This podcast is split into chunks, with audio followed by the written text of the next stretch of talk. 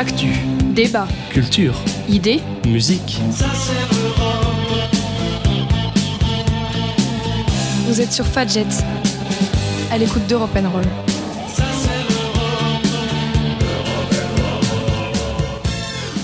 Bonjour à toutes et à tous, nous sommes le mardi 2 juin 2020 et vous écoutez Europe N déconfinement. Aujourd'hui une journée assez importante puisqu'après maintenant presque trois mois de restriction des libertés, nous entamons la phase 2 du déconfinement annoncé par le gouvernement la semaine dernière.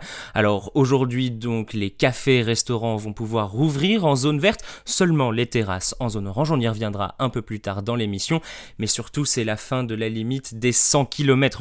Pouvoir enfin repartir voir votre famille, notamment si celle-ci habite à plus de 100 km de chez vous. Bref, on aura le temps d'en reparler. Aujourd'hui, dans cette émission, vous retrouverez comme d'habitude, évidemment, les actualités et la météo pour commencer. En partie centrale, vous retrouverez Morgane, Morgane qui revient avec une nouvelle chronique culinaire, une recette qui lui a été demandée un certain nombre de fois, une recette qui est par ailleurs excellente. Je laisse le suspense. Et enfin, en dernière partie d'émission, comme désormais dans toutes les émissions d'Europe N déconfinement, vous retrouverez le voyage dans tous les départements et ce sera aujourd'hui l'occasion de partir dans le sud de la France. Le tout évidemment avec de la musique. On retrouvera aujourd'hui Toto, Nino Ferrer ou Dead or Alive. Et nous allons commencer sans plus tarder avec le point d'actualité. À la une de ce mardi 2 juin 2020, les cafés parisiens rouvrent aujourd'hui leurs terrasses, symbole d'un lent retour à la normale en Europe, au moment où la pandémie de coronavirus ravage l'Amérique du Sud et menace d'effondrement ses systèmes hospitaliers. C'est un retour à une vie presque normale en France, selon les termes du Premier ministre Édouard Philippe, après deux mois et demi de confinement qui coûtera comme partout cher à l'économie du pays. Une récession d'au moins 11% est attendue cette année selon le ministre de l'économie Bruno Le Maire. Si à Paris et dans sa région zone la plus touchée par l'épidémie, seules les terrasses peuvent accueillir la clientèle. Dans le reste du pays, les bars et restaurants rouvrent leurs salles, à condition évidemment de respecter les consignes de distanciation. Lundi, de hauts lieux touristiques en Europe ont recommencé à ouvrir leurs portes au public, même si précautions sanitaires et restrictions imposées aux voyageurs empêchent encore la venue de grandes foules. À Rome, le Colisée, site touristique le plus fréquenté d'Italie, a accueilli près de 300 personnes qui avaient effectué une réservation en ligne bien loin des 20 000 touristes quotidiens habituels. Même scène à Istanbul où le grand bazar inaccessible au public depuis le 23 mars a pu revivre. Mais pendant que les pays européens prennent à pas compter le chemin de la normalisation, la pandémie flambe en Amérique latine. Quatre pays du continent, le Brésil, le Pérou, le Chili et le Mexique figurent parmi les dix pays ayant recensé le plus grand nombre de cas de Covid-19 en 24 heures. C'est ce qu'a indiqué hier l'Organisation mondiale de la santé. Autre inquiétude venue, elle, d'Iran, le pays déplore 2979 nouvelles infections en 24 heures dans trois régions, soit le plus haut niveau depuis le 1er avril dernier. Il est encore difficile d'expliquer ce rebond du nombre de cas, mais le ministre de la Santé appelle à ne pas négliger la situation. Le pays serait alors le premier à connaître une deuxième vague d'épidémie de Covid-19. Dans le reste de l'actualité outre-Atlantique, le président américain Donald Trump a promis hier de restaurer l'ordre dans une Amérique en proie à un déferlement de colère historique, menaçant de déployer l'armée pour faire cesser les violences. À New York, plusieurs grands magasins de la célèbre 5e avenue ont été pillés hier soir. Donald Trump est confronté aux désordres civils les plus graves de son mandat alors que des centaines de milliers d'Américains protestent contre les brutalités policières, le racisme et les inégalités sociales exacerbées en ce moment par la crise du Covid-19. Une semaine après l'homicide à Minneapolis de George Floyd, un homme noir de 46 ans asphyxié par un policier blanc, New York, Los Angeles et des dizaines d'autres villes américaines ont renforcé leurs mesures sécuritaires, décrétant ou rallongeant un couvre-feu nocturne pour vider les rues, appelant les gouverneurs à agir vite et fort pour dominer les rues et briser la spirale des violences, le président Donald Trump leur a lancé une mise en garde.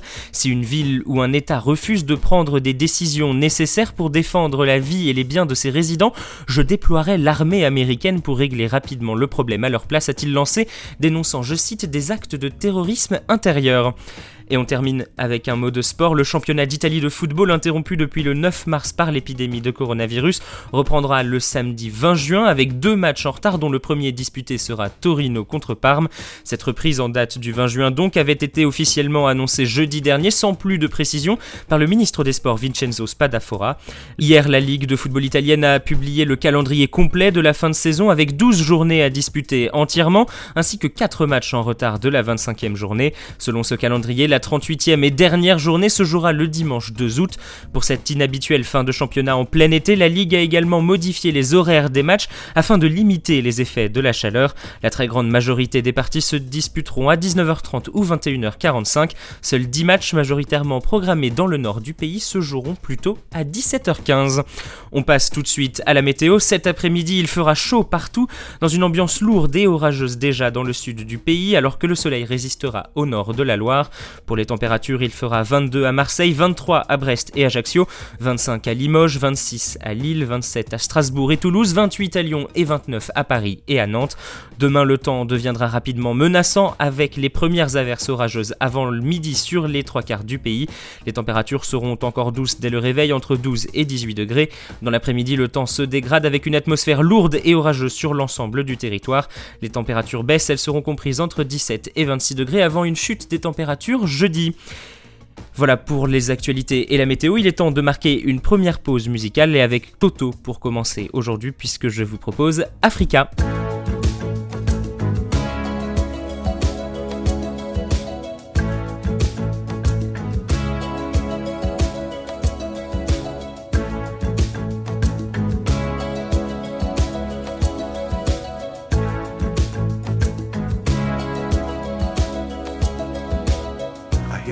alarms echoing tonight. And she hears only whispers of some quiet conversation. She's coming in 12:30 flight. The moonlit wings reflect the stars that guide me towards salvation. I stopped an old man along the way, hoping to find some old forgotten words.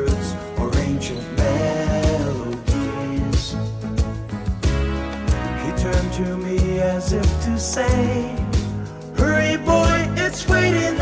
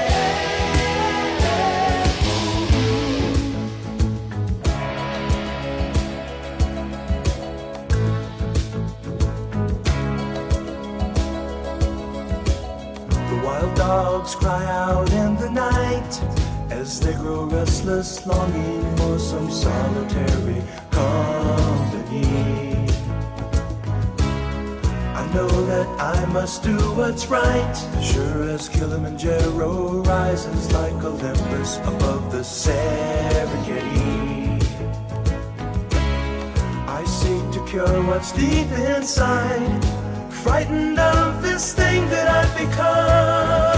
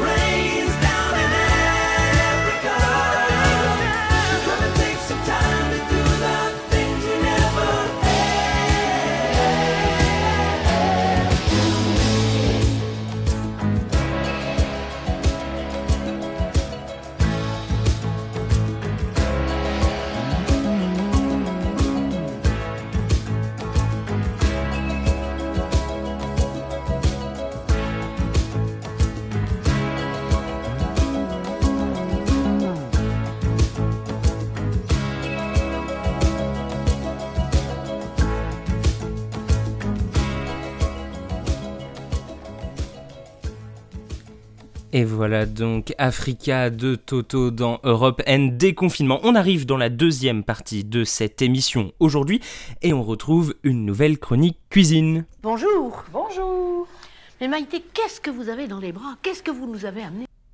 Et alors Morgane aujourd'hui nous a apporté une recette. Alors pour une fois, elle est testée et approuvée par environ 100% de la rédaction, puisqu'évidemment Morgane nous a fait goûter cette magnifique recette. On vous la conseille fortement et je vous la laisse vous l'expliquer. Bonjour à toutes et à tous.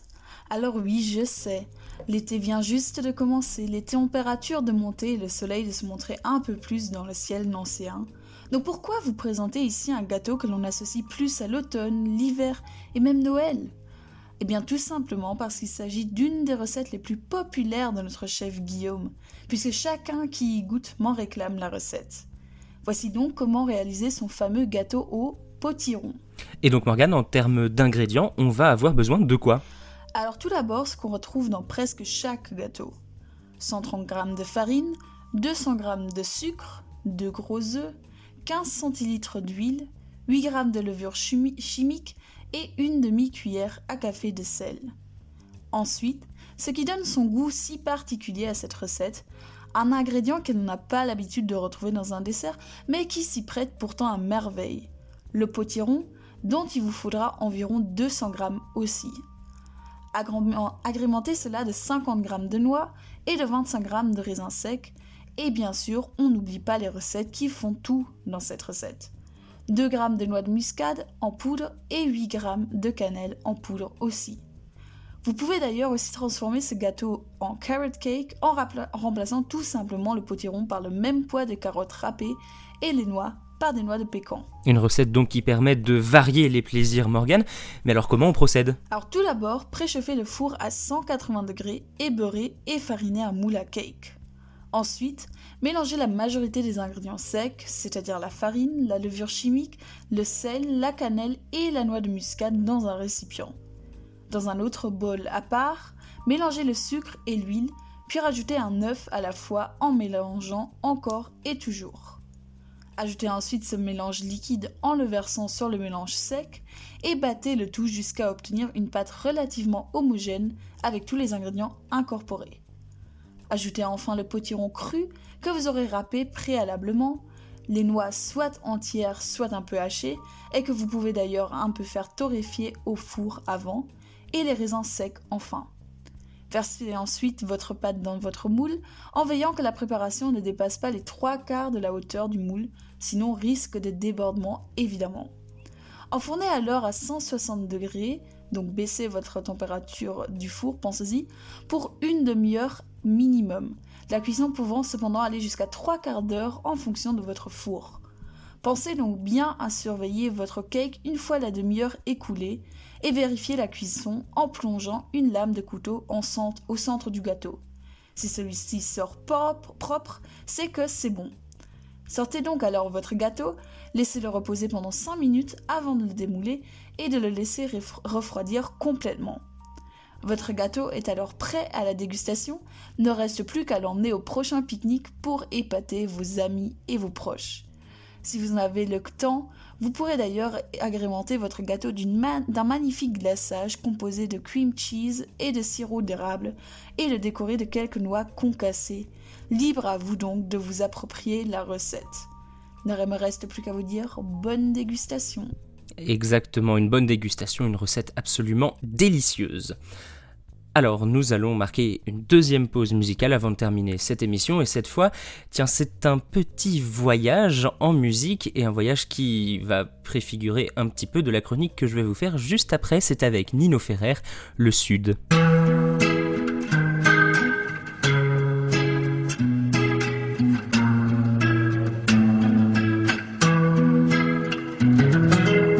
C'est un endroit qui ressemble à la Louisiane,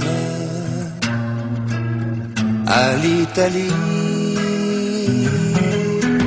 Il y a du linge étendu sur la terrasse, et c'est joli.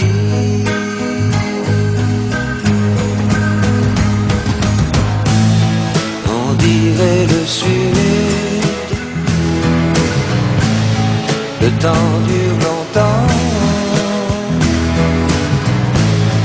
Et la vie sûrement. Plus d'un million d'années.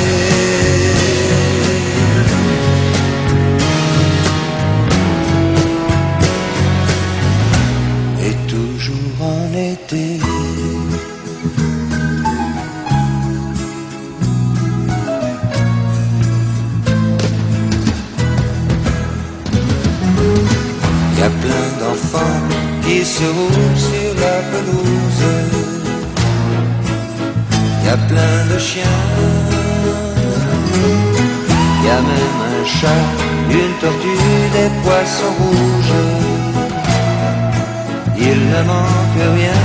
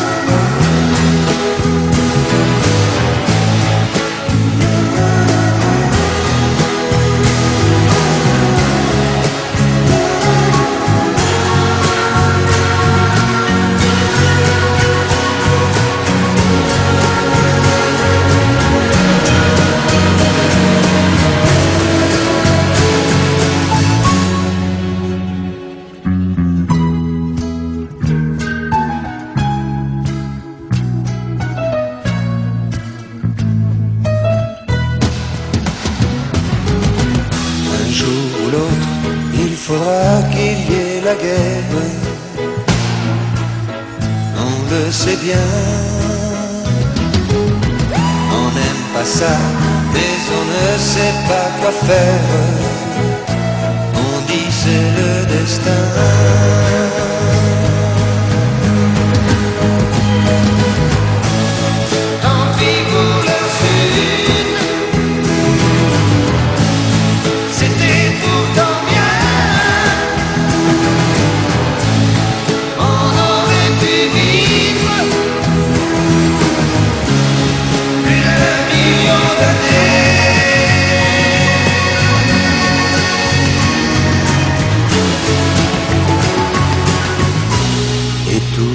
Et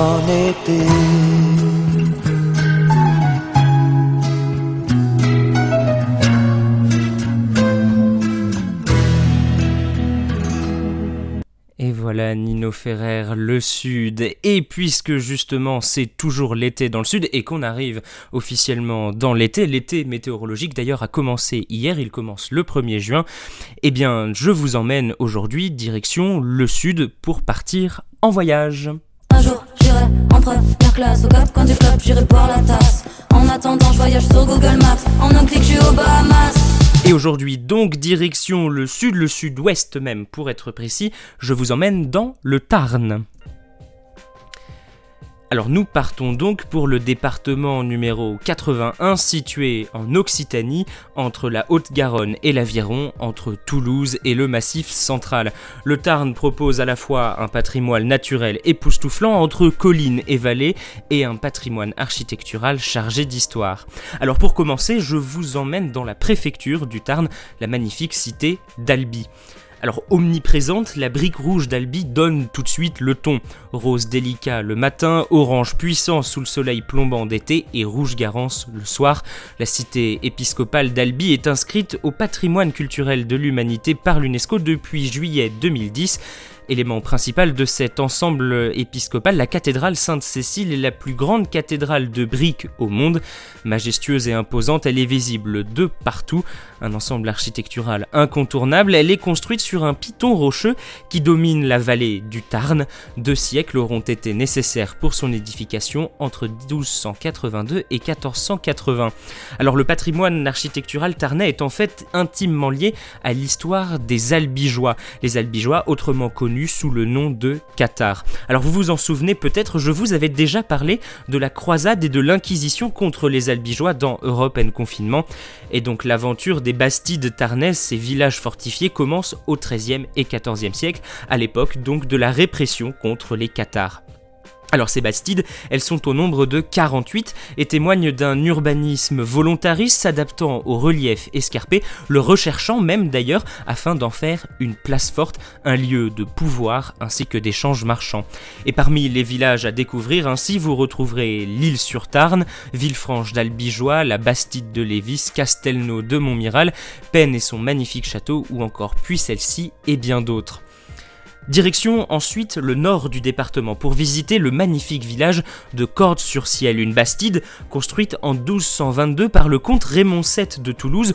Au lieu du catharisme, cette cité médiévale adapte ses rues tortueuses et ses maisons séculaires, un relief escarpé dominant la paisible vallée du Cérou. Cordes-sur-Ciel fait partie des plus beaux villages de France et on ne monte pas dans le village en voiture, l'ascension s'y fait à pied à travers les ruelles escarpées et pavées. On s'immerge d'un coup dans l'ambiance médiévale, portes fortifiées, remparts, façades gothiques sculptées et petits coins cachés. À ne pas manquer dans le village le jardin des paradis pour faire une halte de fraîcheur au cœur de la cité. Partons désormais bien plus au sud du département pour le pays d'Autan pour retrouver la ville de Castres et encore plus au sud la montagne noire. Alors pour ce qui est de Castres, ces maisons aux couleurs pastel suspendues au-dessus de la rivière Agou lui donnent des airs de petite Venise. Ville d'art et d'histoire, Castres est la ville de naissance de Jean Jaurès et elle accueille le musée Goya et tout comme Corde-sur-Ciel, elle fait figure d'étape sur le chemin de Saint-Jacques de Compostelle.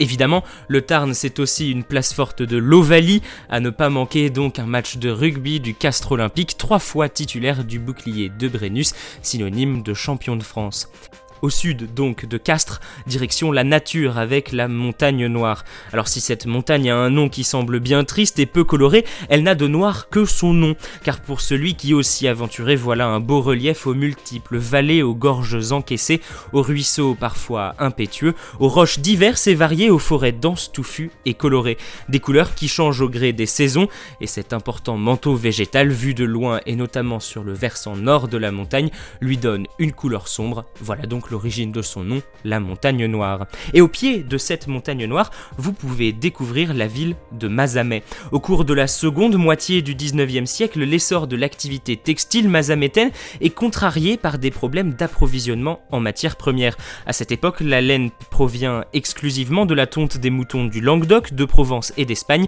Il faut trouver un moyen de surmonter cette difficulté. C'est ainsi qu'un industriel, Pierre-Élie Oulès, a l'idée en 1851 d'importer des peaux de mouton d'Argentine. Quelques années sont nécessaires à la mise au point de la technique originale du délainage à l'échauffe qui permet pour la première fois de séparer la laine du cuir sans endommager l'une ou l'autre de ces matières. Vous pouvez donc visiter le musée du textile à Mazamet. Et profitez-en pour découvrir la magnifique cité médiévale de Haupoul qui surplombe Mazamet. Et pour les fervents cyclistes parmi vous, chers auditeurs, vous le savez peut-être, Mazamet est la ville de naissance d'un certain Laurent Jalabert. Et puis pour terminer notre voyage dans le Tarn, je ne peux pas m'empêcher de donner un mot sur les vignobles du côté de Gaillac. La culture de la vigne a été importée en Gaule par les Phéniciens 4 siècles avant notre ère et elle se développe dans trois principaux berceaux à l'époque, la côte rôtie, l'ermitage et le Gaillacois. La présence de la vigne et son utilisation pour l'élaboration donc du vin se confirment à Montant, cette commune proche de Gaillac qui abritait dès le 2 siècle avant Jésus-Christ une grande poterie dédiée essentiellement à la fabrication d'amphores servant à transporter le vin. Et les vins de Gaillac se déclinent en toutes les couleurs et pour tous les goûts.